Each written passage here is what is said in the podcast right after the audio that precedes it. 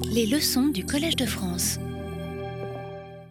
Bonjour, on va reprendre donc le deuxième cours sur les représentations euh, parcimonieuses et je vais reprendre donc ce triangle de, autour des notions de régularité, d'approximation de basse dimension et de représentation parcimonieuse.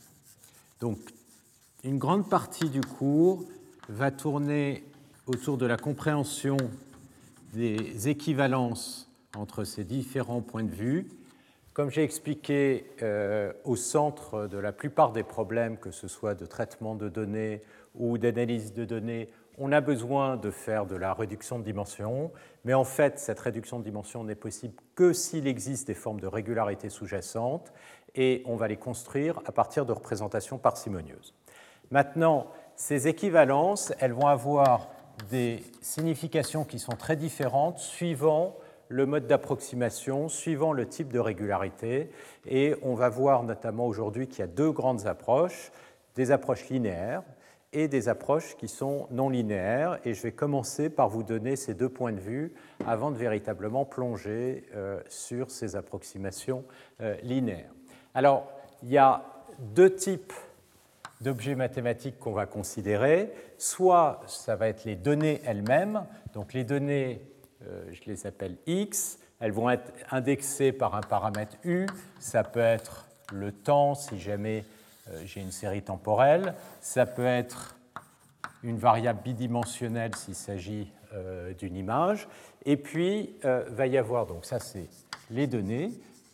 Et en traitement du signal, ce qu'on va vouloir, c'est approximer les données, enlever du bruit, résoudre des problèmes inverses. Et puis, de l'autre côté, il y a les problèmes d'analyse d'information, c'est-à-dire qu'à partir des données, comme j'expliquais, on va essayer de répondre à une question. La réponse est y, elle va se calculer à partir d'une fonction f qui va dépendre de x. Et donc là, euh, ce qu'on va vouloir approximer, c'est la fonction f elle-même. Ceci étant fondamentalement, ça va être exactement les mêmes principes.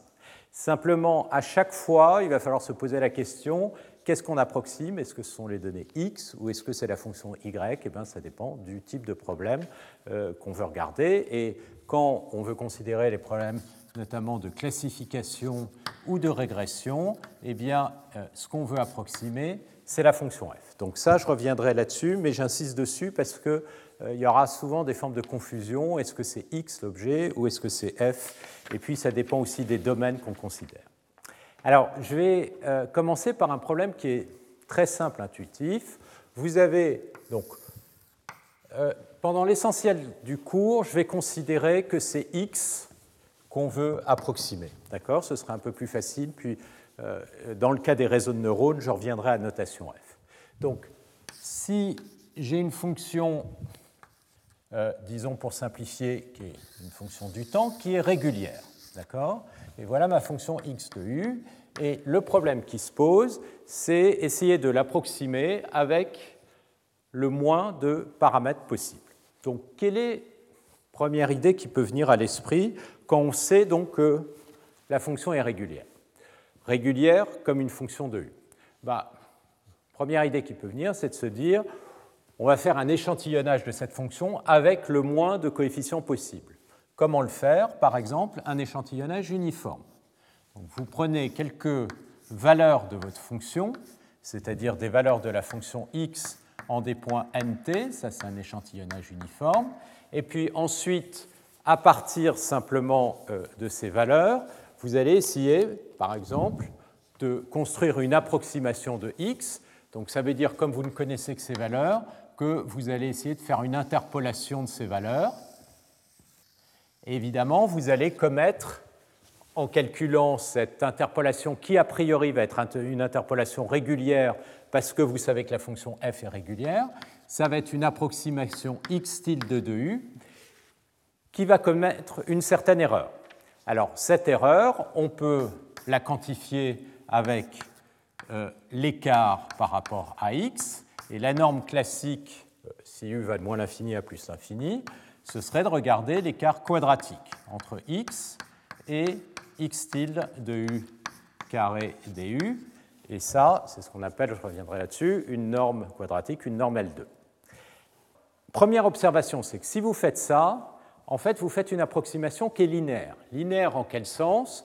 Eh bien, si jamais x tilde 1, c'est une approximation de x1, x tilde 2, c'est une approximation de x2, eh bien, l'approximation de x1 plus x2, ça va être x tilde 1 plus x tilde 2, parce que l'échantillonnage ne dépend pas de la fonction.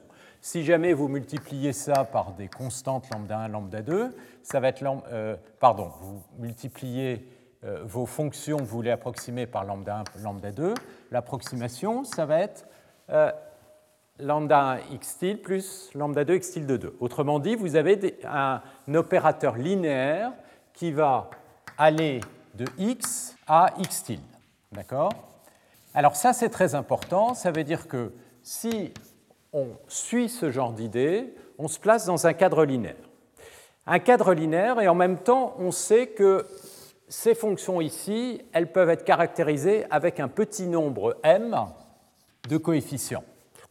Donc si je me place par rapport, par exemple, entre 0 et 1, donc voilà, j'aurai un échantillonnage. Si t grand T vaut 1 sur m, eh bien, je vais avoir m coefficients. Ça veut donc dire que votre projection linéaire est caractérisée par simplement m paramètres. Ça veut dire quoi? Ça veut dire qu'en fait, vous êtes en train de calculer une projection linéaire dans un espace linéaire, VM, dont la dimension, le nombre de paramètres libres, va être grand M. Et donc, maintenant, géométriquement, voilà mon vecteur x. Et qu'est-ce que je suis en train de faire? Je suis en train de l'approximer par un vecteur x tilde qui va appartenir à cet espace VM. C'est une projection linéaire dans un espace VM. OK, maintenant, qu'est-ce qu'on veut? On veut minimiser l'erreur. L'erreur, c'est quoi? C'est la différence entre x et x tilde. Et donc, ce qu'on sait, c'est qu'on voudrait le vecteur de v tilde m qui va minimiser l'erreur entre x et x tilde, et ça, on sait très bien ce que c'est, ça va être la projection orthogonale de x dans Vm. Donc la solution, c'est la projection orthogonale dans l'espace Vm. Autrement dit, quand on fait de l'approximation linéaire, on va être automatiquement amené à calculer des projections orthogonales. OK, projection orthogonale dans un espace. Comment je peux faire pour le calculer? Donc là, pour l'instant, je suis sur cet angle du triangle, j'essaye de calculer des approximations en basse dimension, et ce que j'ai dit, c'est que cette approximation, elle va être obtenue avec une projection orthogonale. Comment est-ce qu'on peut calculer une projection orthogonale? Bah, Une manière simple de le faire, c'est de construire une base orthogonale de l'espace VM. Donc, je vais supposer que je sais le faire, c'est-à-dire qu'il existe je sais qu'il existe toujours si je me place dans un espace euh, ici de dimension finie euclidien. Donc je vais trouver une base. Donc B, ça va être ma base de vecteurs, En. Et je sais que j'en ai besoin que de M parce que la dimension de V, c'est M, qui est une base orthonormale de Vm. Donc qu'est-ce que ça veut dire que c'est une base orthonormale? Ça veut dire que pour n'importe quel vecteur x tilde qui est dans VM, x tilde, je peux le construire comme une combinaison linéaire, je vais commencer comme ça, de ces vecteurs En, j'en ai en thème, et comme j'ai une base orthogonale, orthonormale, ça veut donc dire que chacun des vecteurs, alors je répète les notations, les produits scalaires, je les écris comme ceci. Donc le produit scalaire de deux vecteurs, ici ça va être toujours 0 si n est différent de n', et si n est égal à n', c'est 1. Ce que créé avec cette notation de Dirac. D'accord? Et donc, du coup, le coefficient de décomposition, ben, vous faites le produit scalaire à gauche et à droite par un EM, et vous vérifiez que forcément, alpha n, c'est le produit scalaire entre ici x tilde et En. Donc, la projection orthogonale s'obtient comme ceci. Maintenant, si je pars d'un vecteur x qui est dans l'espace, je vous laisse vérifier que la projection orthogonale de x, donc qui est dans l'espace d'origine, pas forcément dans VM, ça va, dans l'espace VM, eh bien, ça va être tout simplement la somme des produits scalaires de x avec en, en. D'accord? Donc la projection orthogonale, ça se calcule en définissant une base orthogonale dans mon espace et puis en projetant x sur les vecteurs de la base orthogonale. Donc tout ça sont des choses que vous connaissez bien, que si vous les possédez pas totalement, je vous laisse vérifier euh, par vous-même.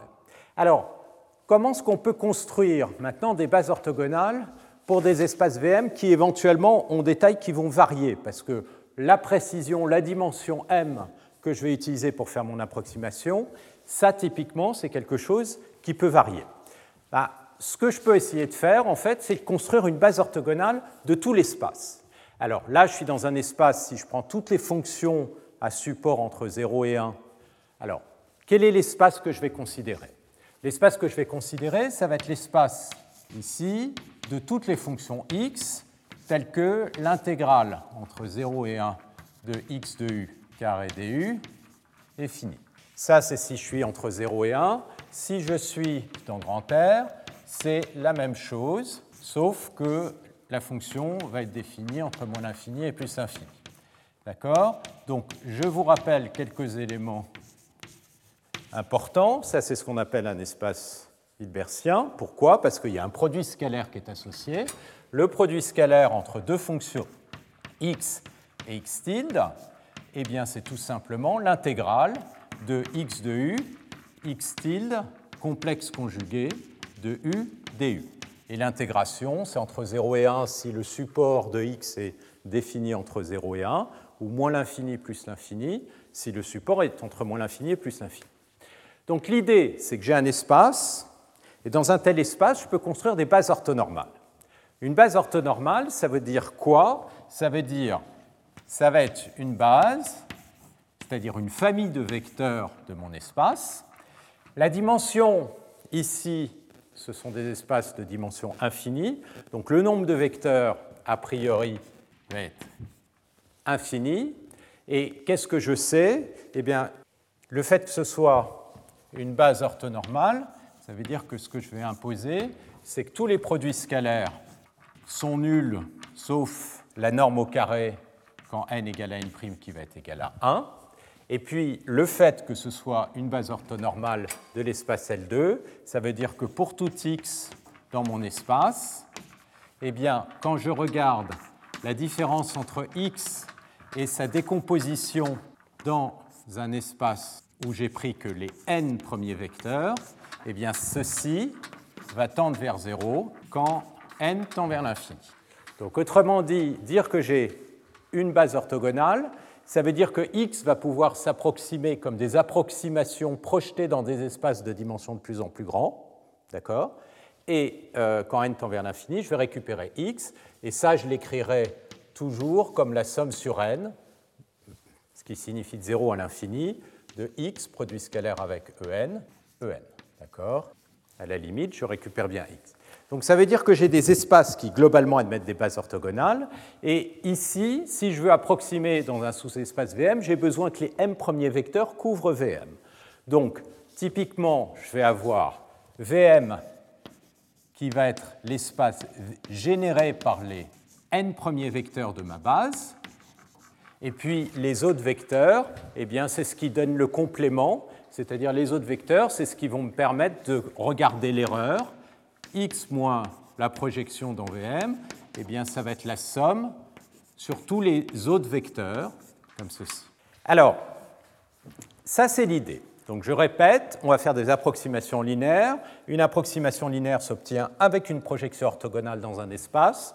Pour calculer cette projection orthogonale, il me suffit d'avoir une base orthogonale de cet espace. Et en fait, cette base orthogonale, je vais l'obtenir en prenant les m premiers vecteurs de d'une base orthogonale de l'espace dans son ensemble, l'espace euh, ici euh, L2.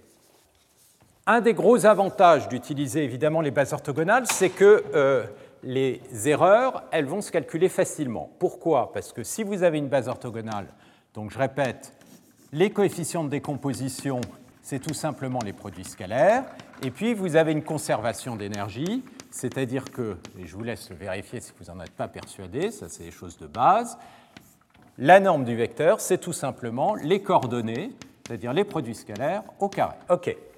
Donc, si je regarde l'erreur ici, eh bien, l'erreur entre x et son approximation x tilde, ces coefficients de décomposition, c'est tous les coefficients au-delà de m. Donc si je regarde la norme au carré de l'erreur, eh bien la norme au carré de l'erreur, ça va être tout simplement la somme des coefficients au-delà de n. Et quel genre de questions je vais me poser? Ben, Ce que je voudrais évidemment, c'est que cette erreur ici, c'est-à-dire l'erreur d'approximation en basse dimension, soit la plus petite possible. D'accord? Ça, c'est l'erreur d'approximation que j'appellerai souvent EL pour, pour, insister sur le fait que c'est linéaire. Cette erreur epsilon EL, elle doit être la plus petite possible. De quoi elle dépend, cette erreur? Ben, Elle dépend évidemment du nombre de variables que j'ai utilisées pour faire mon approximation. Si je fais un échantillonnage uniforme ici avec un pas d'approximation qui est beaucoup plus fin, ben, évidemment, l'erreur d'approximation que je vais construire avec une interpolation, cette erreur, elle sera plus petite. Donc, cette erreur, elle dépend de m, et ce qui va m'intéresser, c'est d'avoir une petite erreur.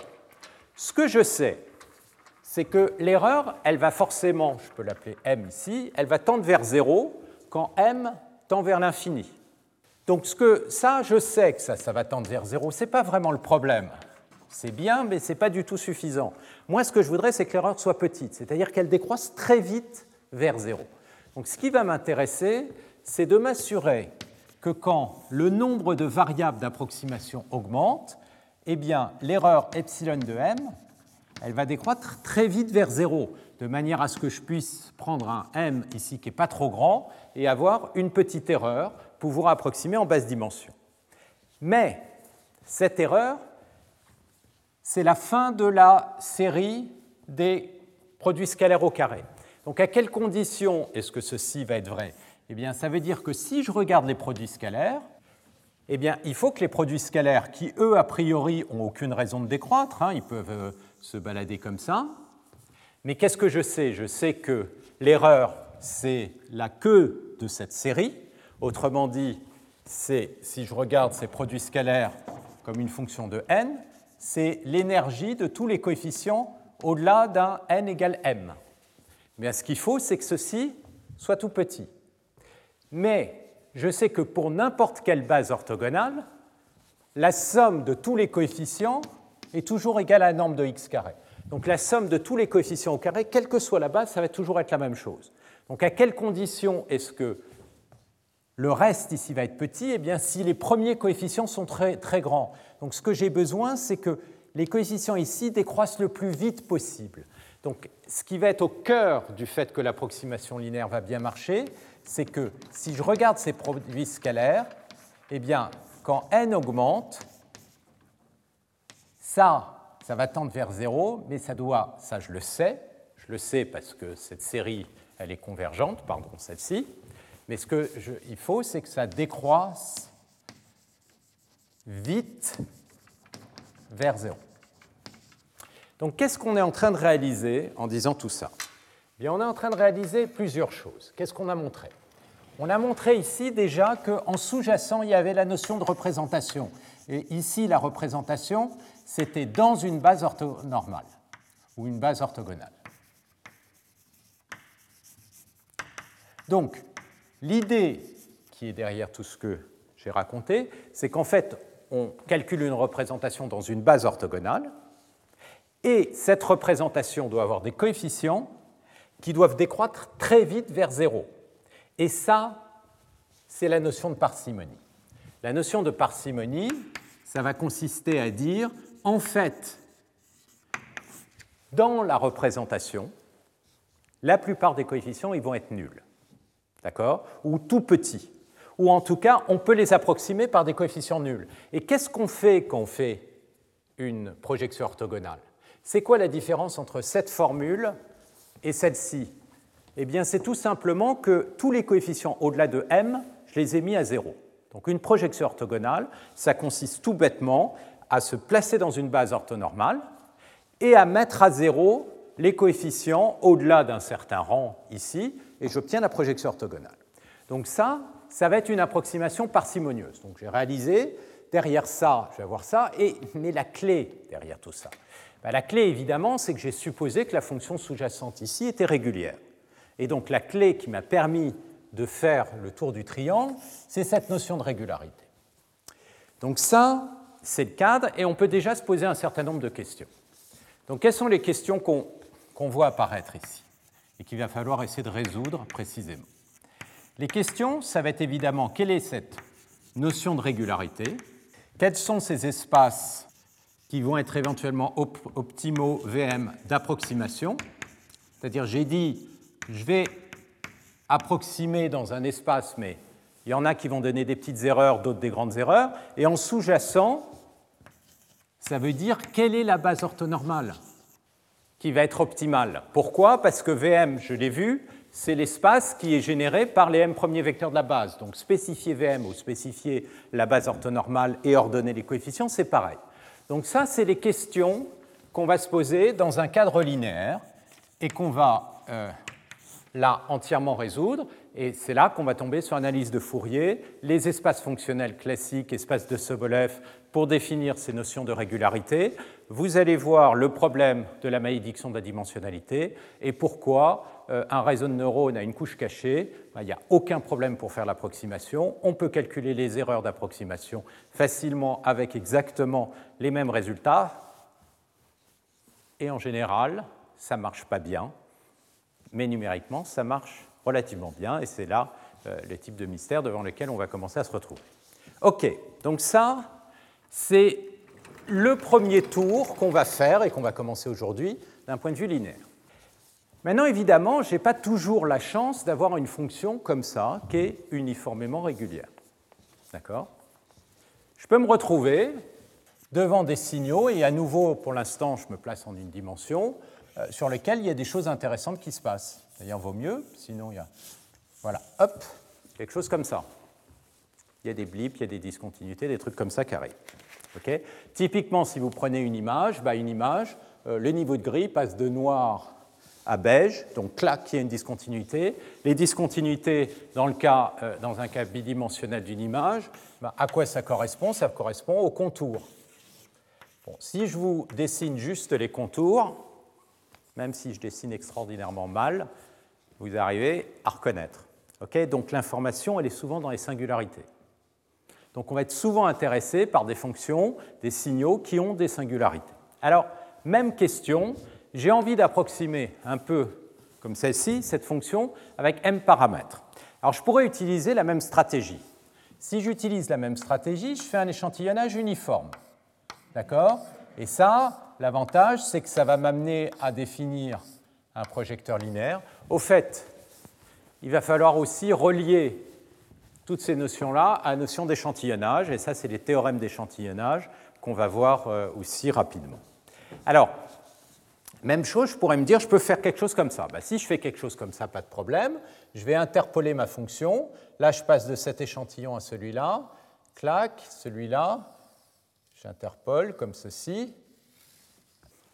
Où est-ce que je vais commettre des grosses erreurs?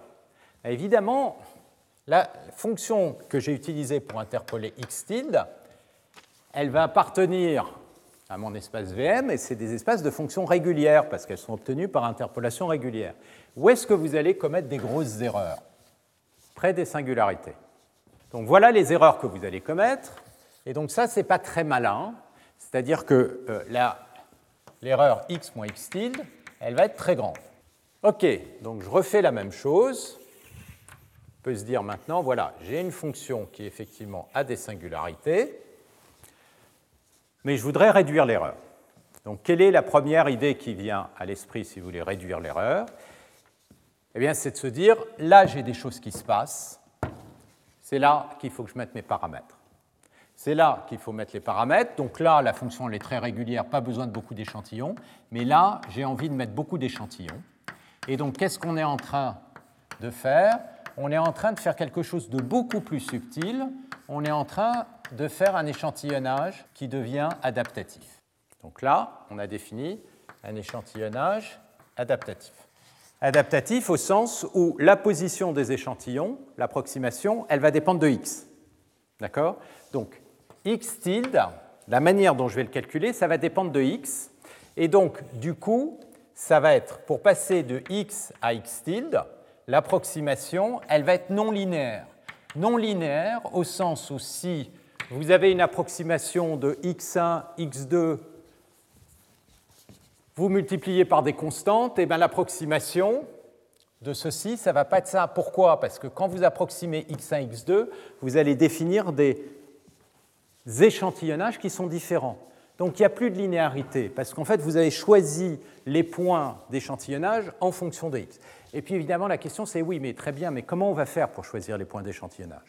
Ce n'est pas très compliqué quand on voit un exemple comme ça, encore qu'il faut dire est-ce que là je vais en mettre 50 et là 5 ou un peu moins, comment vous allez balancer le nombre de coefficients? Puis maintenant, imaginez, vous avez une fonction aussi compliquée qu'une image, où est-ce que vous allez mettre tous les points? Là, ça commence à devenir beaucoup plus simple beaucoup plus compliqué. Pardon.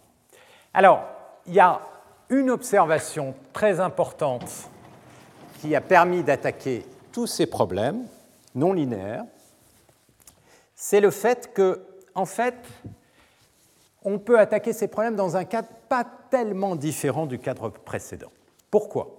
Pareil, je vais définir ma base orthogonale. D'accord? Je sais que x peut se décomposer dans cette base orthonormale par ces produits scalaires. D'accord? Et maintenant, je pose la question, je voudrais approximer x tilde à partir de ça. Et x tilde, je vais me placer dans le même esprit que ce que j'ai fait précédent, ça va être une somme de m coefficients. Donc je vais appeler, que je vais choisir dans un ensemble S, et le cardinal de S, que je vais écrire euh, comme ceci, euh, ça va être égal à m. C'est-à-dire je vais avoir n coefficients, et pour chacun ça revient à choisir m vecteurs dans la base orthogonale. Donc en fait, je fais une somme partielle avec m coefficients. D'accord? Donc pareil, je n'ai que m variables. Mais maintenant, je me laisse un degré de liberté, exactement comme ici. Au lieu d'imposer que c'est toujours les m premiers, je me laisse les choisir librement. Donc question, comment je vais les choisir? Bah, comment les choisir? Mon but, évidemment, c'est toujours la même chose, c'est de minimiser l'erreur. Et c'est quoi l'erreur? Eh bien, l'erreur, je peux commencer par calculer la différence. La différence, évidemment, c'est tous les coefficients que je n'ai pas pris. C'est tous les coefficients qui n'appartiennent pas à mon ensemble S que j'ai sélectionné, comme ceci. Donc là, vous voyez que l'erreur, vous avez sa décomposition dans votre base orthogonale. Donc la norme au carré de votre erreur, toujours la même histoire, vous êtes dans une base orthogonale. La norme au carré d'un vecteur, c'est la somme de ses coefficients de décomposition au carré. ça va être ceci.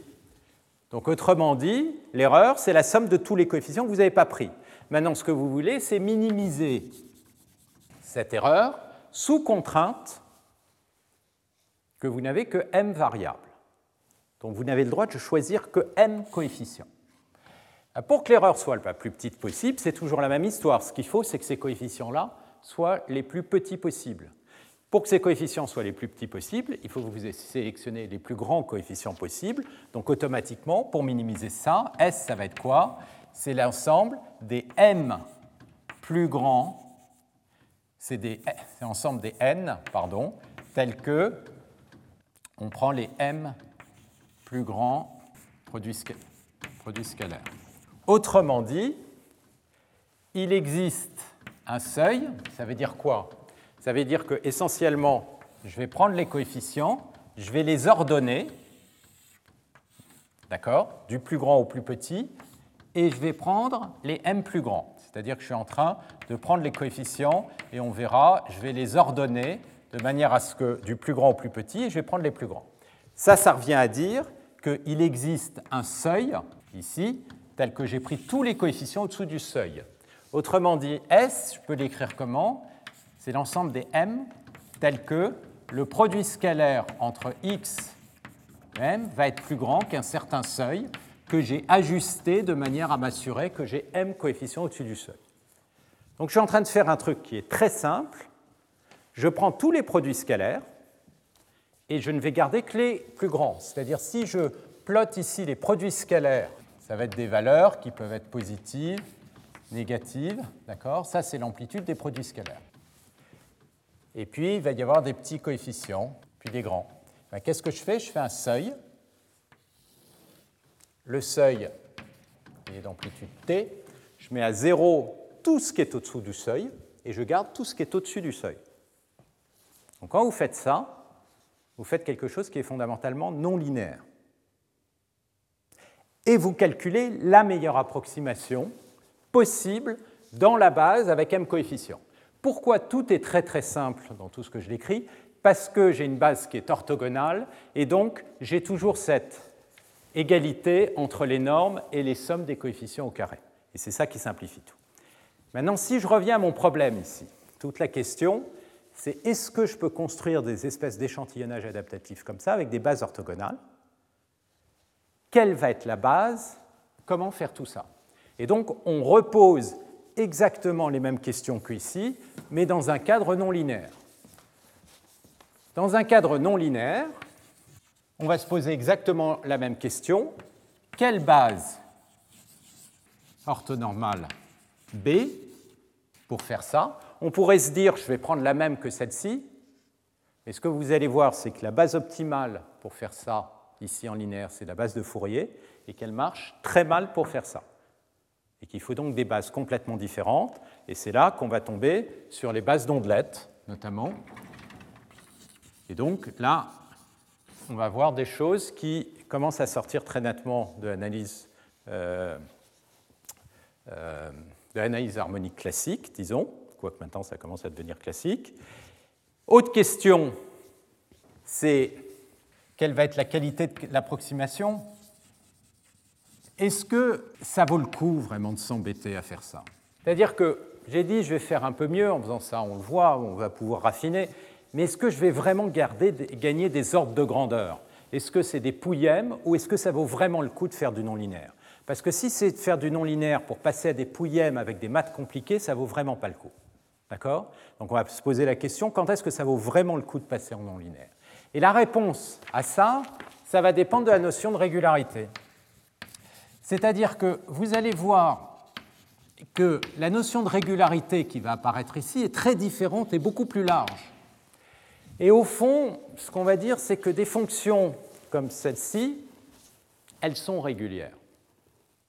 Pourquoi elles sont régulières? Parce que oui, j'ai des discontinuités, j'ai des singularités, donc quand je me balade comme ça, je peux avoir des transitions, mais j'en ai pas beaucoup.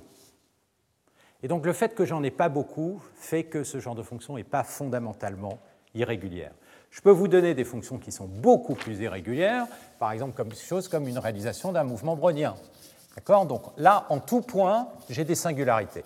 Donc ça, c'est vraiment très irrégulier, et ça, je ne vais pas réussir à l'approximer même en non linéaire de façon efficace. Et d'ailleurs, vous verrez, dans ce cas-là, eh ben, le linéaire et le non linéaire font aussi bien ou aussi mal. D'accord? Donc, on va, qu'est-ce qu'on va faire? On va reprendre ce triangle, ce rap, entre régularité, approximation, représentation parcimonieuse, mais d'un point de vue non linéaire. Et vous allez voir que la notion de régularité n'est pas la même, les bases orthogonales sous-jacentes ne sont pas les mêmes, et euh, les théorèmes d'approximation non plus. Et quand on passe du linéaire au non linéaire, eh ben, typiquement, puisque c'était le sujet des cours des années précédentes, c'est ce qu'on va faire quand on va passer d'un réseau de neurones à une couche cachée, à un réseau de neurones à beaucoup plus de couches cachées. Et donc là, on rentre dans un monde du non-linéaire. Et le monde du non-linéaire, je commence à l'attaquer comme ça, mais il peut être encore beaucoup plus compliqué.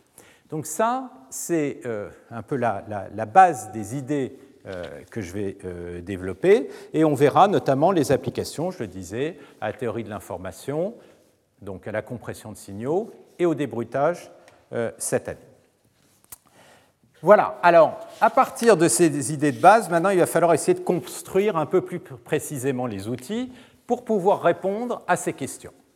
Et je vais commencer par le linéaire, d'accord Et c'est vraiment, donc j'insiste là-dessus, le linéaire c'est complètement, complètement fondamental parce que le non linéaire va suivre à peu près les mêmes idées, même si les outils, les techniques seront euh, plus compliqués, on va avoir le même genre d'équivalence et, donc c'est vraiment très important de, commencer de comprendre ça. Alors, je vais l'attaquer le problème. L'avantage d'avoir un triangle, c'est qu'on peut le regarder de plein de façons différentes. Je peux l'attaquer de ce point de vue, de ce point de vue ou de ce point de vue. Ben, je vais commencer ici par l'attaquer par le point de vue de la régularité. D'accord? On va essayer de se poser la question qu'est-ce que c'est qu'une fonction régulière?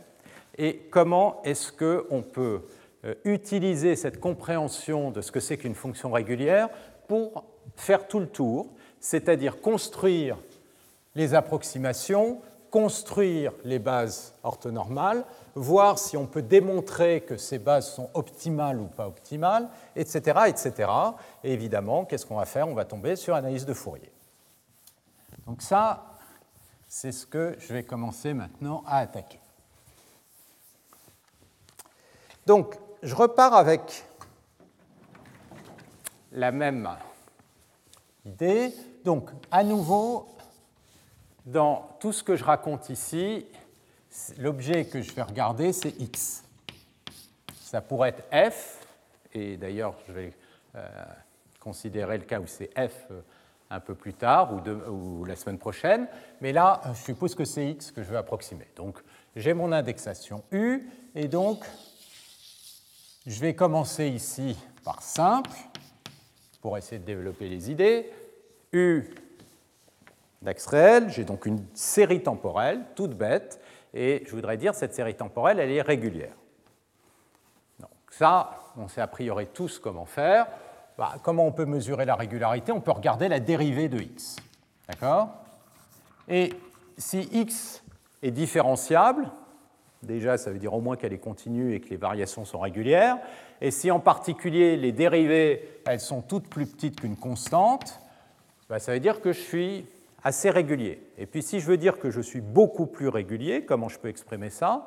Eh bien, En disant que non seulement x a des dérivées, mais a des dérivées d'ordre supérieur. Donc je peux calculer les dérivées d'ordre p de x et puis dire bah, toutes les dérivées d'ordre 2, d'ordre 3, etc., jusqu'à un certain degré p. Donc toutes les dérivées d'ordre k pour k plus petit que p sont bornées. Donc ça, c'est la façon la plus naturelle vous avez tous vu, d'exprimer la régularité d'une fonction. Donc on va partir de là, et ce que je voudrais montrer, c'est que simplement à partir de ça, on peut tout dérouler. Tout le reste tombe. On va trouver les bases orthogonales, les espaces d'approximation, les approximations optimales, etc. Comment? Bah, On va se poser la question, c'est quoi un opérateur de, dérivée? D'accord? Donc on a l'opérateur qui, à x, associe dx sur dt. Et on veut que les fonctions soient régulières, c'est-à-dire que cette quantité-là soit pas trop grande. Donc pour comprendre cet opérateur, eh bien, on va essayer de le diagonaliser.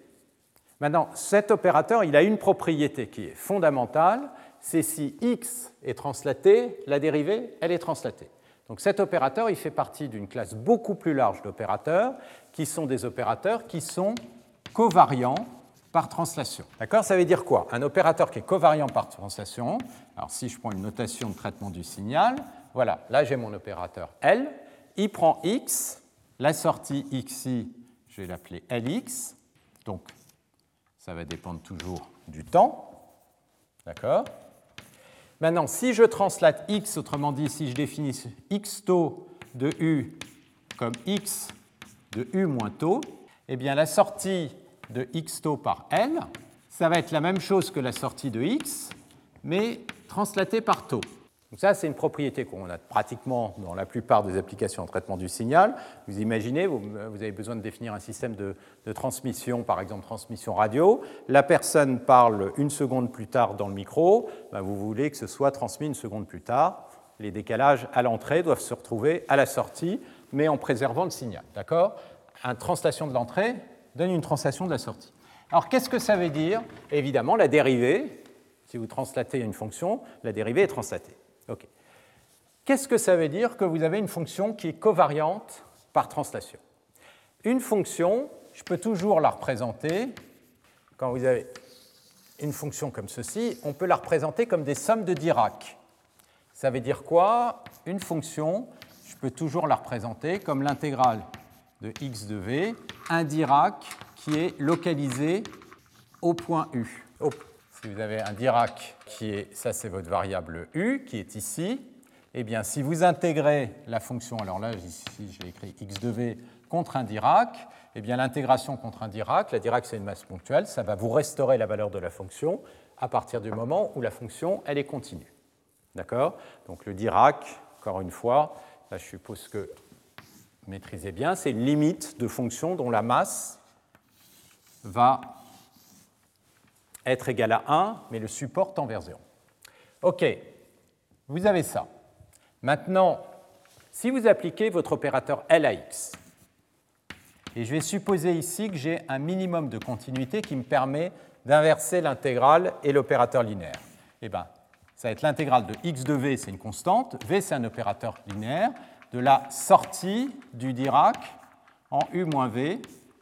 L'opérateur L, il agit par rapport à la variable u. Mais là, ce que vous voyez, c'est que le Dirac est translaté par v. Alors, qu'est-ce que vous savez Quand vous avez une fonction qui est translatée, la sortie, elle est, elle est translatée. Donc, si je mets en entrée un Dirac ici, delta de u, la sortie, L de delta de u, c'est une certaine fonction h en traitement du signal. Là, je vous fais du traitement du signal en une demi-heure. Je fais toute la base du traitement du signal. Mais je suppose que la plupart d'entre vous connaissent tout ça très bien. H de u, en traitement du signal, on appelle ça la réponse impulsionnelle. Parce que c'est la réponse à une impulsion dans le système. Ça vous donne H de V. Maintenant, si le Dirac il est translaté non pas de taux mais de V, ben la sortie, eh bien, elle va être translatée de V. Donc ça va être H de U moins V. Donc, ça, je peux l'écrire comme l'intégrale de x de V fois la réponse du Dirac qui était H en U moins V dV. Et là, qu'est-ce que vous reconnaissez? C'est un produit de convolution. C'est-à-dire que je peux toujours écrire un opérateur linéaire covariant par translation comme une convolution, c'est-à-dire l'intégrale de ma fonction contre la réponse impulsionnelle translatée, c'est la convolution ici, avec cette fonction qui est la réponse impulsionnelle. Alors pourquoi je me place dans ce cadre un peu général? Parce que le cas de la dérivée est en fait un cas tout à fait particulier de toutes les propriétés des systèmes convolutionnels, des opérateurs convolutionnels. On va maintenant reposer la question de la recherche des vecteurs propres. Imaginez que vous mettiez en entrée maintenant de votre système une exponentielle de puissance i oméga u. Bon, ben, Qu'est-ce que vous savez? Ce que j'ai écrit ici, c'est que L de mon exponentielle, qui a une certaine fréquence oméga qui est fixée, en U, ça va être l'intégrale. Alors, je vais faire un petit changement de variable. Les produits de convolution, si j'écris V' égale U moins V, le produit de convolution, ça commute. Ça peut aussi s'écrire comme l'intégrale de x de V' moins U, H de, pardon, U moins V', U moins V'. J'ai pris V' égale U moins V. Ça, c'est le changement de variable. Je V' dV'. Donc ça, c'est pour dire que le produit de convolution, ça commute. Ça peut aussi s'écrire comme H convolé avec X en U. Pourquoi? Parce que ça va être plus facile de le prendre sous cette forme-là. Donc, X, c'est l'exponentielle. Ça va être E puissance I oméga U moins V fois h de v dv. Et là, évidemment, l'exponentielle, bah, je peux l'écrire comme un produit d'exponentielle. Et donc, euh, ce que je peux faire, c'est sortir e puissance i oméga u. Et qu'est-ce que vous avez? Vous avez l'intégrale des h de v e puissance moins i oméga v dv. Donc ça, c'est quoi? Ben, Vous avez rentré une exponentielle, vous avez ressorti une exponentielle, et l'exponentielle est multipliée par un facteur, qui est cette, cette valeur h qui va dépendre de oméga. Et qu'est-ce que c'est? Eh bien, c'est la transformée de Fourier. Alors, en traitement du signal, ça, ça s'appelle la fonction de transfert. Donc, ce que je viens de démontrer, c'est que si je rentrais une exponentielle en entrée, la sortie, j'allais avoir une exponentielle, mais dont l'amplitude est affectée par ce facteur h de oméga. Si h de oméga vaut 0, eh bien, l'exponentielle ne ressort pas, ça c'est son amplitude. Si h de oméga est grand, eh bien ça va être amplifié, c'est les phénomènes de résonance, par exemple, dans des systèmes linéaires. D'accord? Donc ça, c'est la fonction de transfert. Alors, On voit apparaître quelque chose de très important. Là, v va de moins l'infini à plus l'infini pour l'instant. C'est, on voit apparaître cette intégrale, et ça, c'est l'intégrale de Fourier.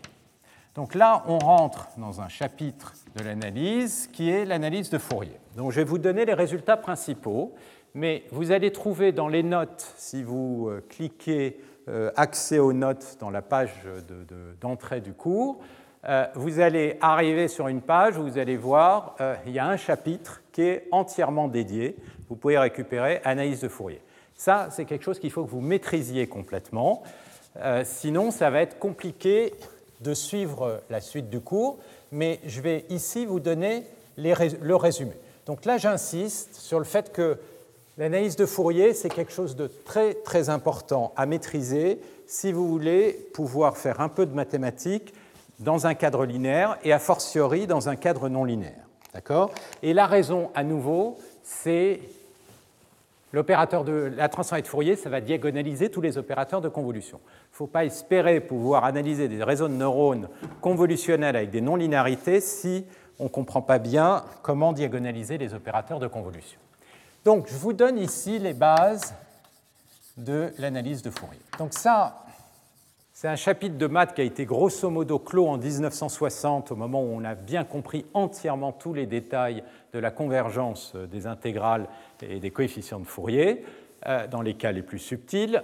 Et euh, je vais vous donner ici les résultats de base. Donc quand vous avez une fonction x en général, on peut euh, calculer son intégrale si on arrive à bien la définir, comme ceci, d oméga, excusez-moi, c'était u la variable, et oméga u du, et ça, je vais la noter, x chapeau de oméga, oméga dans mes notations, ce sera la fréquence.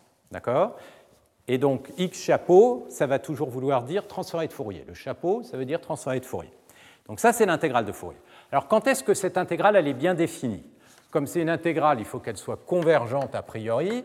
Bah, une des manières de s'assurer qu'elle est bien définie, c'est de s'assurer que euh, x est, est bien intégrable, que cette intégrale, elle est finie. On dira x appartient à L1 de R. D'accord? Alors, le premier théorème que vous avez retrouvé dans les notes, donc je ne vais rien démontrer ici, je vais vous donner, parce que sinon ça demanderait un cours entier, je vais juste vous donner les résultats principaux que je suppose que vous connaissez pratiquement tous. Donc, premier théorème, il vous dit c'est un opérateur qui est inversible. Un opérateur est inversible et si je suppose que les valeurs de la transformée de Fourier, alors la transformée de Fourier, je vais maintenant la considérer comme une fonction de oméga. D'accord? Et je peux regarder x de oméga. Et si, ça veut dire quoi l'amplitude de x de oméga? X de oméga, c'est la corrélation entre une sinusoïde et x. D'accord? Donc vous avez une sinusoïde. Plutôt, je vais commencer avec x, qui éventuellement peut avoir des singularités comme ça. Et qu'est-ce que vous faites? Vous intégrez ça contre une fonction qui oscille comme ça. Et elle oscille à quelle vitesse? Eh bien, la vitesse d'oscillation, c'est oméga. D'accord? Alors, si oméga est grand, ça oscille vite. Si oméga est petit, eh bien, votre sinusoïde, elle va avoir une tête comme ça. D'accord? Et qu'est-ce que vous faites? Vous êtes en train de faire le produit entre ces deux choses-là et d'intégrer. Autrement dit, vous êtes en train de calculer la corrélation des deux. Si votre fonction ici est très régulière, j'élimine ces. J'ai quelque chose de bien régulier. Eh bien, quand ça oscille très vite, l'intégrale va être quasiment zéro. Et donc, l'intégrale de ça contre ça, ça va être tout petit. Là où vous allez avoir des grands coefficients, c'est quand vous avez des sinusoïdes qui oscillent très lentement, parce que ça, ça va vous donner les grandes structures. Qu'est-ce que je suis en train de dire? Je suis en train de dire de x d'oméga, eh bien, typiquement, ça va décroître très vite quand oméga est grand, si la fonction est régulière. Je n'ai pas de haute fréquence. D'accord? Donc ça, il faut intuiter aussi ce qui se passe parce qu'on va revoir ça mathématiquement. Les hautes fréquences, c'est la quantité de variation très brutale que j'ai dans ma fonction. Mais si j'ai une fonction qui maintenant a une discontinuité, ben, quand je vais faire l'intégrale, eh bien, là où j'ai une oscillation qui va rencontrer la discontinuité, je vais avoir quelque chose qui ne va pas s'annuler. Et donc, du coup, je m'attends à ce que quand ma fonction x à des singularités, eh bien, je vais avoir des plus grands coefficients en haute fréquence, et on va voir effectivement les coefficients de Fourier vont décroître plus lentement. Donc il y a une première idée qui est très importante, c'est que la décroissance en Fourier, elle est équivalente à une forme de régularité.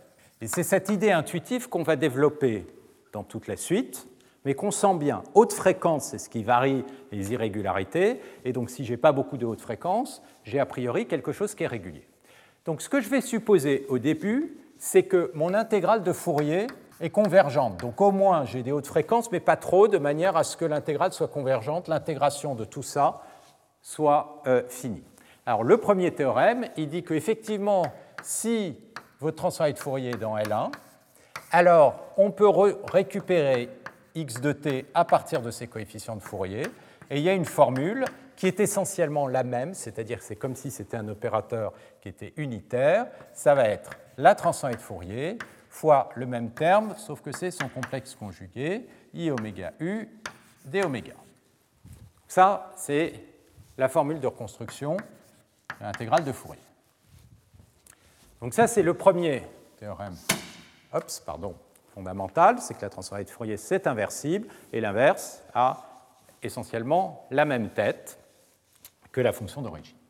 Le deuxième résultat, bah, il va sortir directement de la motivation pour aller chercher la transformée de Fourier, c'est que si jamais vous faites un produit de convolution, c'est-à-dire que si jamais je définis une fonction g comme étant la sortie de x convolé avec h, d'accord Si je calcule la transformée de Fourier de g, eh bien la transformée de Fourier de g, ça va être tout bêtement la transformée de Fourier de h de x multiplié par la transformée de Fourier de h.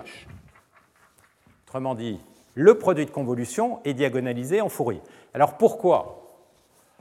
Bah, Tout simplement parce que les sinusoïdes sont les vecteurs propres de n'importe quel produit de convolution. Et une autre manière, de, une manière immédiate de vérifier ça, celui-là je vous le donne parce que c'est quand même euh, important, eh c'est le fait que x peut s'écrire comme une somme. Alors, je veux juste décoder ce, à nouveau cette intégrale. Ça, ça dit quoi? Ça dit que x, la fonction d'origine, je vais pouvoir la récupérer comme une somme de sinusoïdes, et l'amplitude de chacune des sinusoïdes que je dois mettre, c'est précisément le coefficient de Fourier. Donc si je somme tout ça, et ça c'est quand même quelque chose d'assez euh, impressionnant, si je somme tout ça, je peux récupérer n'importe quelle fonction, y compris des fonctions qui potentiellement vont avoir des singularités. Toutes les oscillations vont clac s'agréger, il va y avoir un phénomène de cancellation, et je vais pouvoir récupérer ma singularité. Alors, si vous supposez que ça c'est vrai, d'accord, vous avez votre intégrale. Si vous appliquez un opérateur L sur x, d'accord, excusez-moi, ça c'est la variable u, eh bien, ça, ça ne dépend pas de u, ça va être L appliqué à chacune des sinusoïdes. Et L appliqué à chacune des sinusoïdes, eh bien, comme mon opérateur de convolution est diagonalisé, ça va me redonner la sinusoïde fois e puissance i oméga u e. D'accord? Ça, c'est mon g. Qu'est-ce que je suis en train de dire? Je suis en train de dire si j'ai un produit de convolution, ça, c'est un opérateur qui est invariant par covariant pardon, par translation. Donc, je peux rentrer le L à l'intérieur et je sais que pour n'importe quel de ces opérateurs, eh bien, euh, H, c'est la valeur propre, ça va me redonner ma sinusoïde. Et qu'est-ce que vous voyez? Ben, Vous voyez que G, il peut s'écrire comme l'intégrale de sa transformée de Fourier, et la transformée de Fourier, ça va être le produit de X avec H. je vous laisse le revérifier en détail, c'est dans les notes euh, du cours, mais ça c'est quelque chose de fondamental qui ne reflète que le fait que les sinusoïdes sont les valeurs propres les vecteurs propres de votre opérateur de convolution. OK, une fois que vous avez ça, deuxième résultat que vous pouvez montrer, c'est la formule de Plancherel. C'est-à-dire que si vous faites un produit scalaire entre deux fonctions x de t, x de u et x tilde de u du, c'est le produit scalaire, euh, je ne vais pas l'appeler x tilde, ce n'est pas une bonne idée, je vais l'appeler g. Eh bien, ce produit scalaire, il est conservé à un facteur 1 sur 2pi près par la transformée de Fourier. Autrement dit, ça va être la transformée de Fourier de x fois la transformée de Fourier de g complexe conjugué, donc à un facteur 1 sur 2pi près, c'est le produit scalaire de x avec le produit scalaire de g. Donc, la transformée de Fourier, en quelque sorte, va préserver les angles. Et alors, une conséquence de ça, c'est que si je prends g est égal à x, je vais avoir que la norme de x au carré, c'est la formule de Plancherel, eh bien ça va être 1 sur 2pi la norme de sa transformée de Fourier, et autrement dit l'intégrale de x de u carré. Ça, ça peut se voir comme une conservation d'énergie. Donc, ça, c'est important parce que ça vous dit, si vous avez au départ une fonction qui est d'énergie finie, donc qui est dans L2, eh bien sa transformée de Fourier, elle va être d'énergie finie. Elle va être aussi dans votre espace L2. Donc vous avez une correspondance, la transformée de Fourier, elle préserve cet espace L2. Donc on va vraiment la définir là-dedans. Donc ça, c'est l'extension de la transformée de Fourier, ce qui se fait par densité dans euh, votre espace L2. Alors, euh, les autres propriétés dont on va avoir besoin pour l'analyse de Fourier. Bah, les autres propriétés, on va revenir au problème. Le problème, j'ai quand même fait une longue déviation, c'était tout bêtement d'étudier la dérivée. D'accord? Alors, la dérivée, on peut se poser la question, quels sont les vecteurs propres de la dérivée Au fond, c'était exactement la question. Bon, la réponse maintenant on l'a, parce que la dérivée est covariante par translation. Tous les opérateurs qui sont covariants par translation, leur vecteur propre, ça va être les sinusoïdes. Maintenant, ça va être quoi les valeurs propres? Bah, Les valeurs propres, c'est le facteur multiplicatif. Donc, si je prends une dérivée d'une fonction i oméga u, je regarde sa dérivée, ça va être quoi? Ça va être i oméga évidemment, fois e puissance i oméga u. Donc là, effectivement, on voit bien, i e puissance i oméga u est vecteur propre de l'opérateur de dérivée. J'ai bien réobtenu une sinusoïde. Et la valeur propre, c'est quoi? Autrement dit, la fonction de transfert, c'est i oméga. Alors ça, c'est important. Pourquoi? Parce que ça dit quoi? Ça veut dire que si vous avez votre x, il va y avoir une transformée de Fourier x de oméga, puis j'ai expliqué bah, la transformée de Fourier, elle va avoir tendance à décroître. Ça veut dire pourquoi ça va être important qu'elle décroisse si elle est régulière? Parce que dire qu'elle est régulière, c'est dire si je la multiplie par i oméga, le produit doit rester une fonction. La dérivée doit rester une fonction. Je vais vous dire ça maintenant de façon un peu plus précise. Une petite observation. Pour que la fonction soit bornée, si jamais je sais que la transformée de Fourier est dans L1, d'accord J'ai supposé que la transformée de Fourier euh, ici était dans L1. Dire qu'une transformée de Fourier est dans L1, ça implique notamment que la fonction est bornée. Pour ça que j'ai eu besoin de l'étendre à un espace un peu plus grand, parce que ça me restreint un peu. Alors juste, euh, observez, x de u, c'est l'intégrale de la transformée de Fourier puissance i oméga u du. Donc la valeur absolue de x, ça va être toujours plus petit que l'intégrale. Je peux prendre la valeur absolue à l'intérieur de l'intégrale. Je vais avoir le module. Hop, et j'ai un module ici. Et donc si je prends le module, c'est plus petit que l'intégrale des modules. Ça, ça vaut 1. Donc là, qu'est-ce que je récupère? L'intégrale du module de x, qui va être fini si ma fonction est dans L1. Et donc ça, ça veut dire, ça c'est une certaine constante c, que la fonction x, elle est toujours bornée par c. Donc ça veut dire que si j'ai une fonction qui est intégrable, eh bien, le sup de la fonction est borné par, pardon, si la transformée de Fourier est intégrable, le sup de la fonction, qui est la norme à l'infini, qui est le sup de la fonction, il est toujours plus petit que euh, l'intégrale de la transformée de Fourier, un facteur 1 sur 2. OK.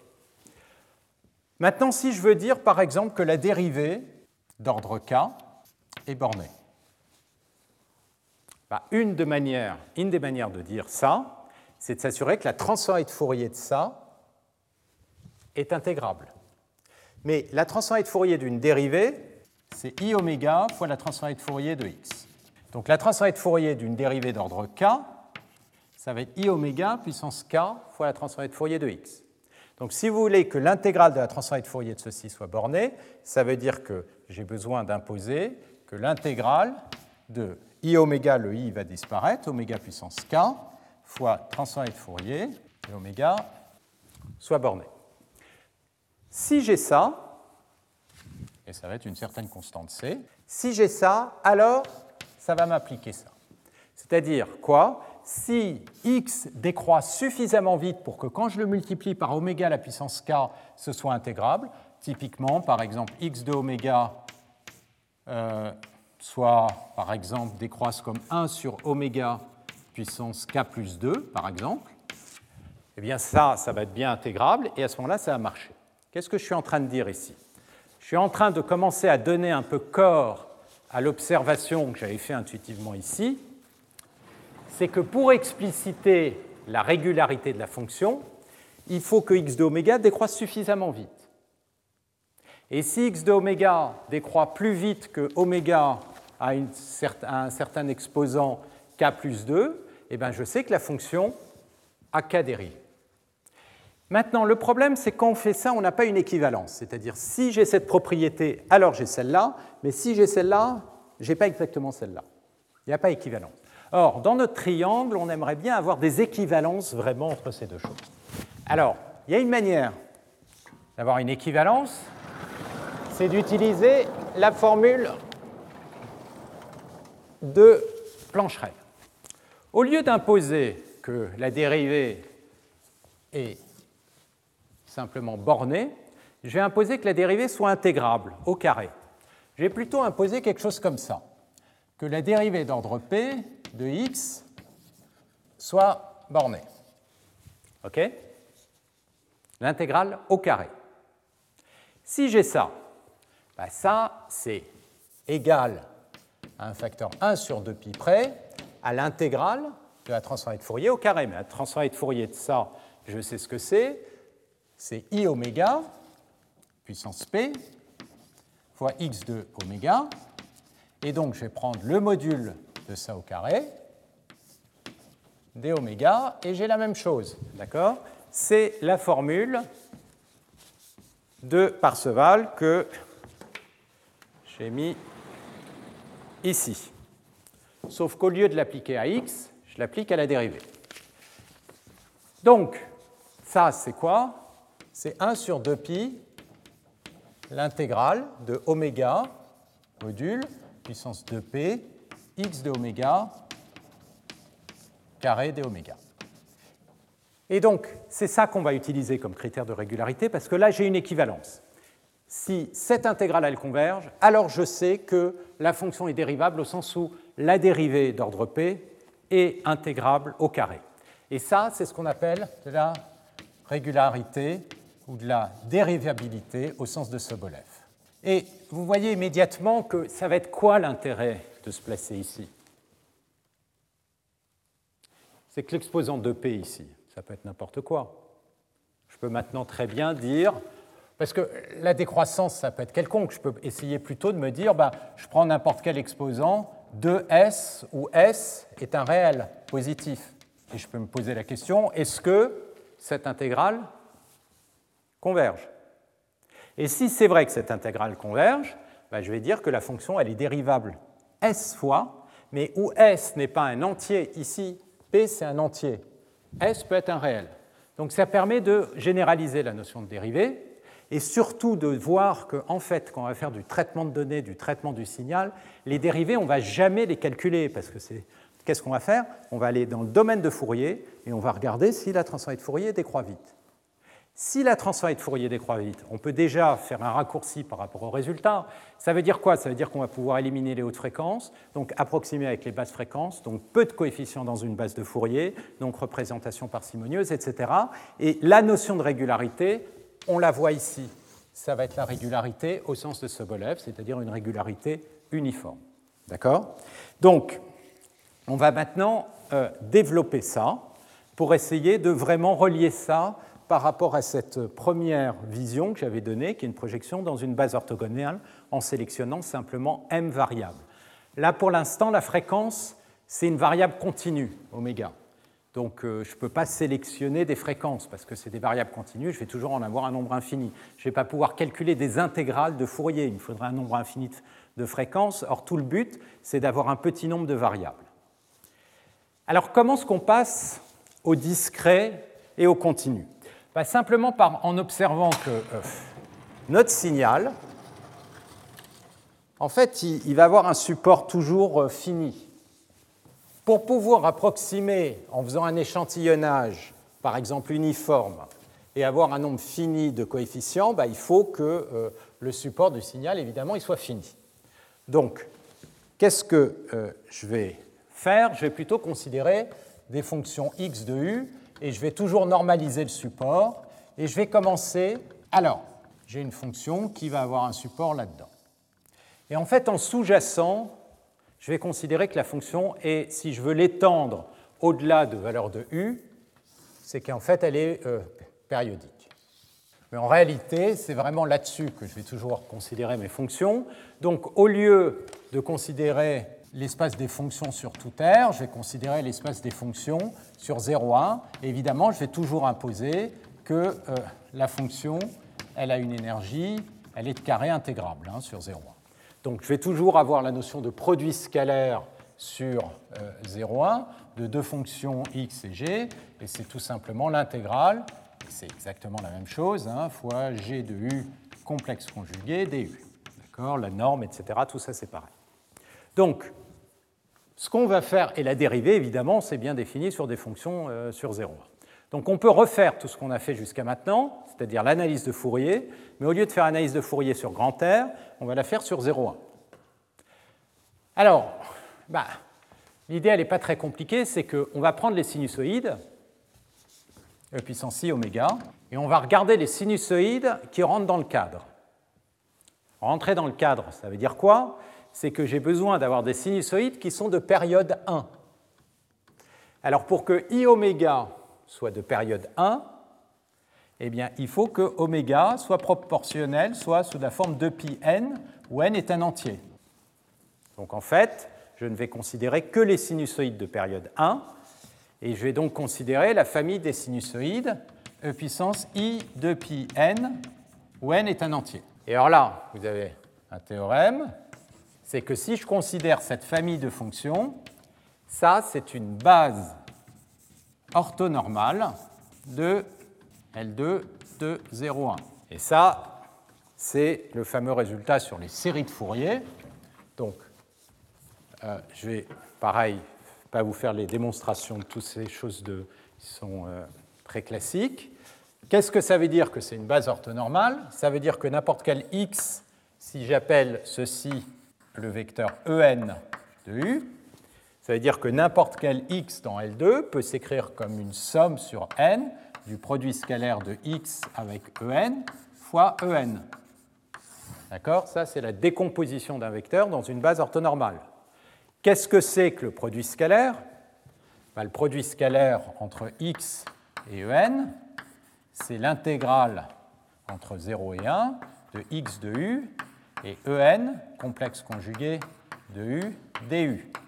Ici, en, c'est l'exponentielle, donc c'est tout simplement l'intégrale de x de u, e puissance moins i de pi n u du, entre 0 et 1.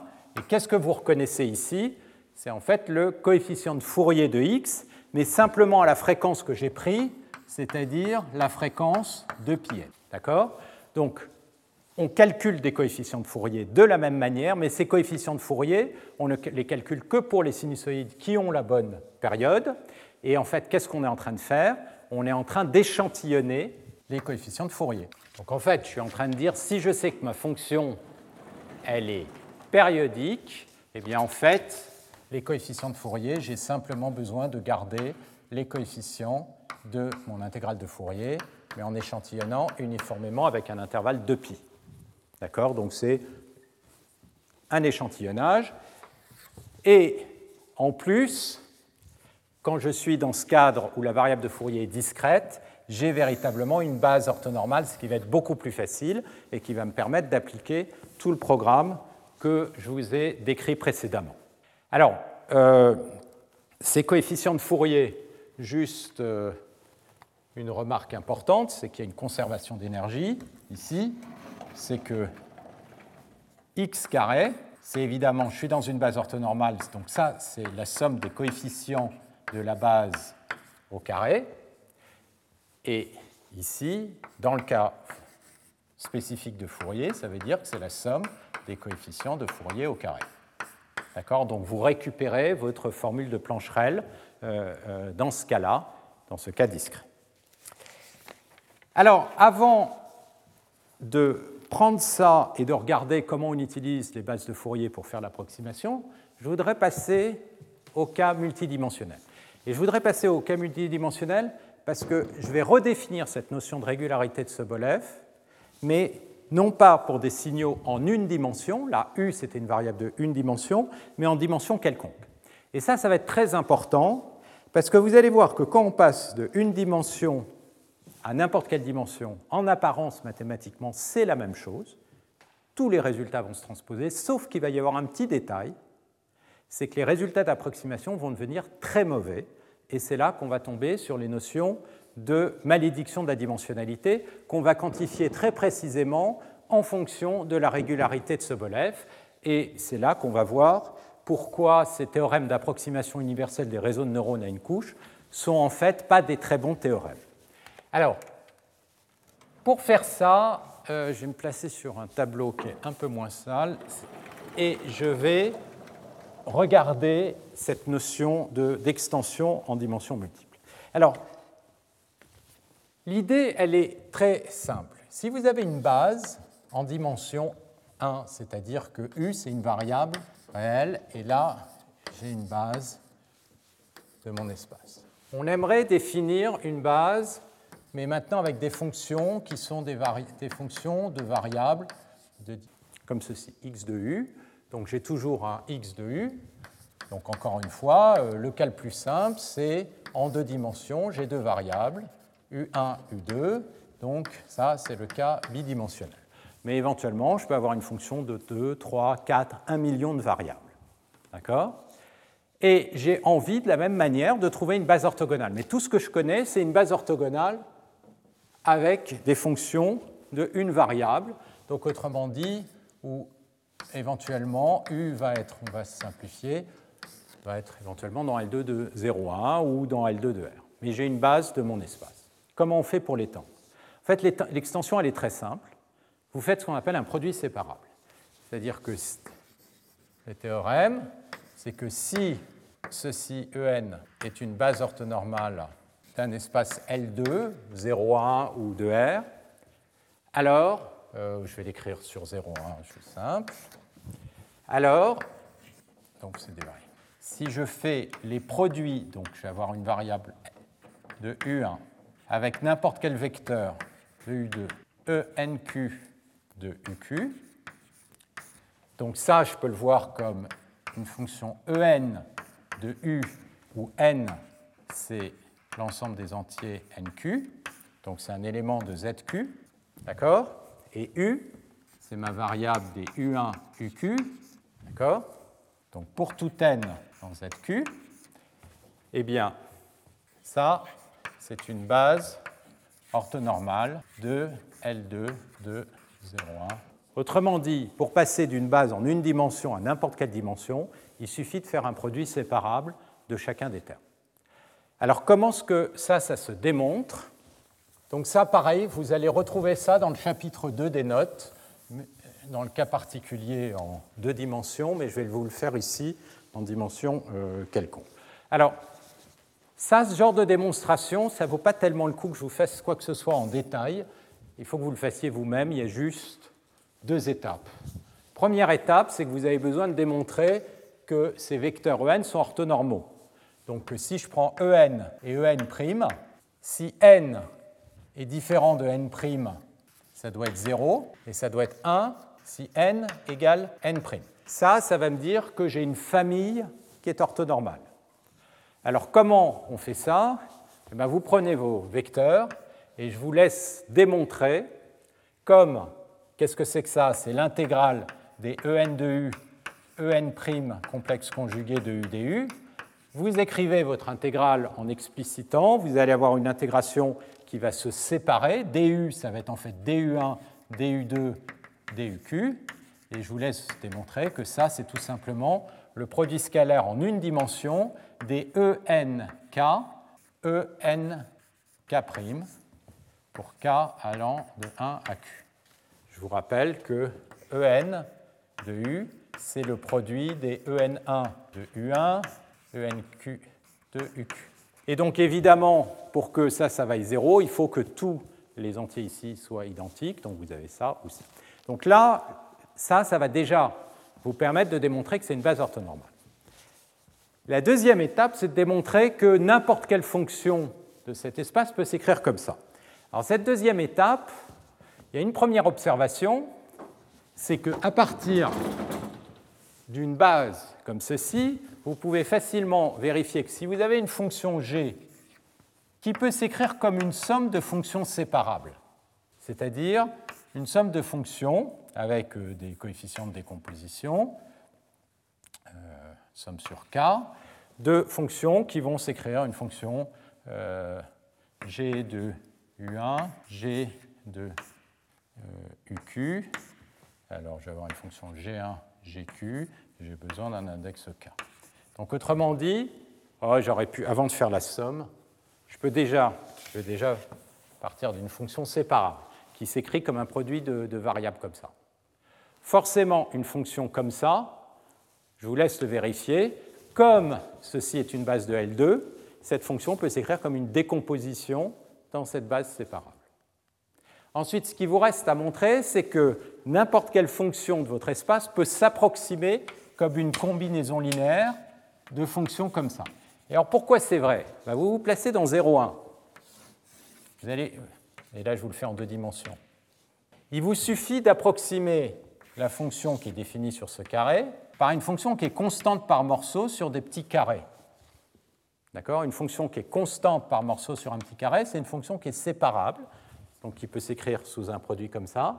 Et si vous prenez une fonction, vous l'approximez par des fonctions constantes par morceau et que vous laissez le petit carré tendre vers 0, eh ben, vous pouvez démontrer que votre fonction d'origine peut s'approximer par votre approximation. Donc ça, c'est les techniques de démonstration. C'est des choses que vous pouvez faire par vous-même. Ça, ça va être un peu hors cours, c'est les techniques d'analyse, de manipulation d'epsilon, mais ça vous démontre ce résultat. Et ce résultat, donc euh, c'est assez intuitif. Hein. Encore une fois, le produit séparable va être orthogonal et n'importe quelle fonction peut s'écrire comme un produit de euh, fonctions séparables. Alors pourquoi c'est important pour nous? Parce que ça, ça me permet d'étendre la transformée de Fourier en n'importe quelle dimension.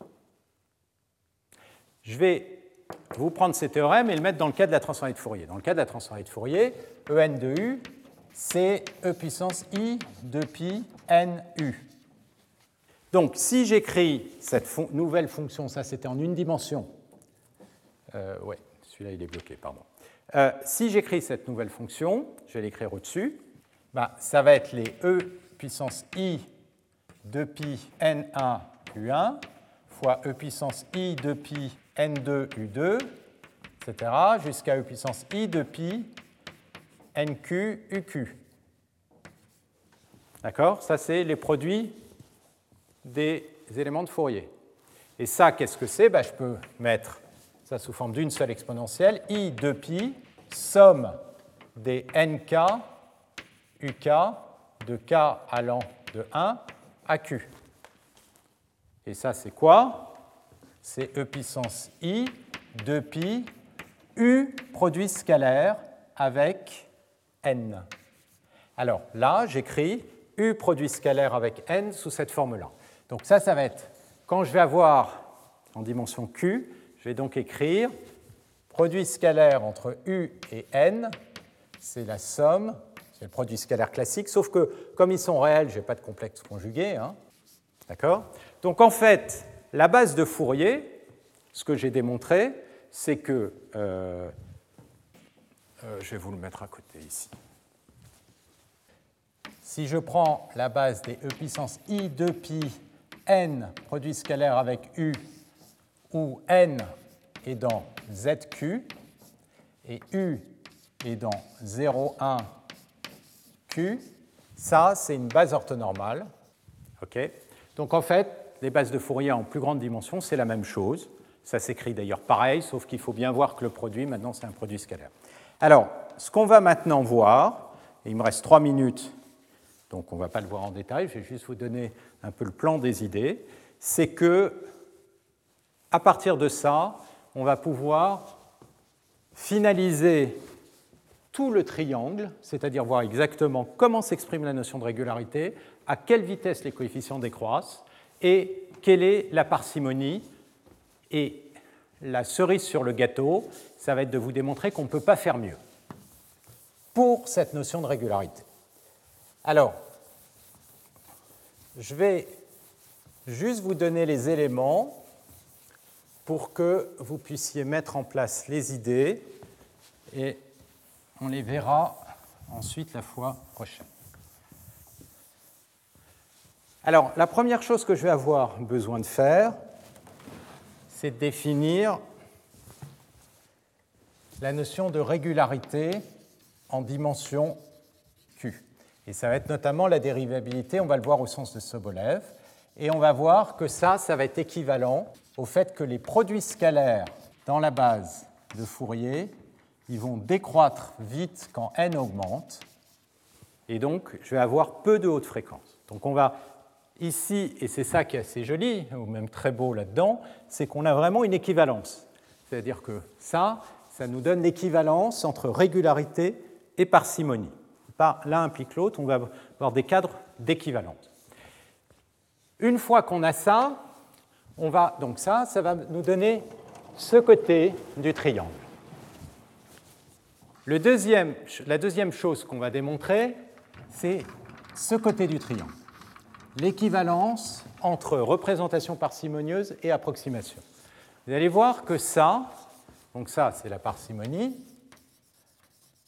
c'est équivalent au fait que l'erreur d'approximation, je vous rappelle, l'erreur d'approximation, c'est quoi? C'est prendre x, le projeter dans un espace de dimension m, et là, j'ai une erreur d'approximation.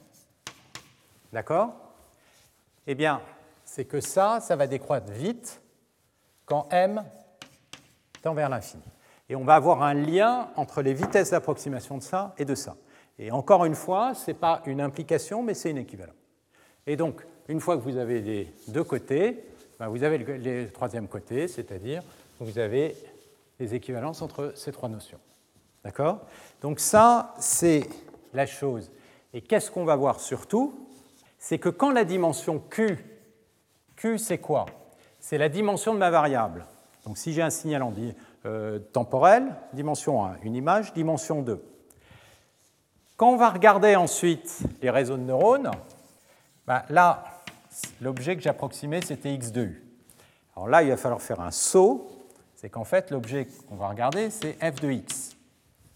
Donc ça va être x maintenant qui va être les variables, et je vais en dimension q. Eh bien, cet objet-là, je vais l'approximer en grande dimension, et on va voir quand la dimension devient grande, c'est une catastrophe, parce que la vitesse de décroissance ici, elle est lente. Et donc, parce que la parcimonie est mauvaise, et parce que la notion de régularité ne va pas être la bonne, Et c'est quoi la notion de régularité qu'on utilise? Des notions de dérivabilité, même à très grand ordre. Je vais pouvoir dire ma fonction, elle est 100 fois continuellement dérivable, et ça ne va pas être suffisant. Alors, il y a une remarque, et je vais terminer là-dessus. Vous allez donc pouvoir récupérer les notes, mais dans les notes, désolé, les notations, donc les notes, c'est un extrait d'un livre qui est euh, plutôt traitement du signal analyse harmonique, et en analyse harmonique, les notations, c'est des fonctions de x. Donc c'est plutôt ça les notations alors que dans tout le cours, c'est plutôt ça. ce passage de là à là, c'est l'aspect un peu pénible de passer d'une communauté, la communauté euh, d'apprentissage euh, qui a tendance à noter ça sous cette forme parce qu'il faut ensuite regarder ce problème. Euh, dans le bouquin, eh bien, tout ce que j'ai appelé x, en fait, c'est f f de x. Donc vous regarderez, juste faites bien attention aux notations pour comprendre la correspondance. Donc dans le, livre, la transformée de Fourier, ça va être f chapeau de oméga. et vous allez avoir les propriétés de f chapeau de oméga. C'est f qui va être décomposé dans une base, mais ceci étant, vous allez le voir aussi la prochaine fois, c'est ce qu'on va faire quand on va regarder les réseaux de neurones. Voilà, donc je termine là-dessus. Ça, c'est le plan. Euh, et puis un dernier commentaire. Il y a quelque chose qui est très joli finalement dans tout ça. C'est qu'on va aussi montrer que la base de Fourier, elle est optimale. On ne peut pas faire mieux. Et ça, c'est lié à la notion de décomposition en composantes principales. PCA, la base de PCA, c'est la meilleure base pour faire de l'approximation linéaire. La base de Fourier, ça va être la base de PCA.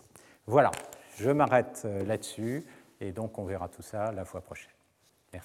Retrouvez tous les contenus du Collège de France sur www.colège-2-france.fr.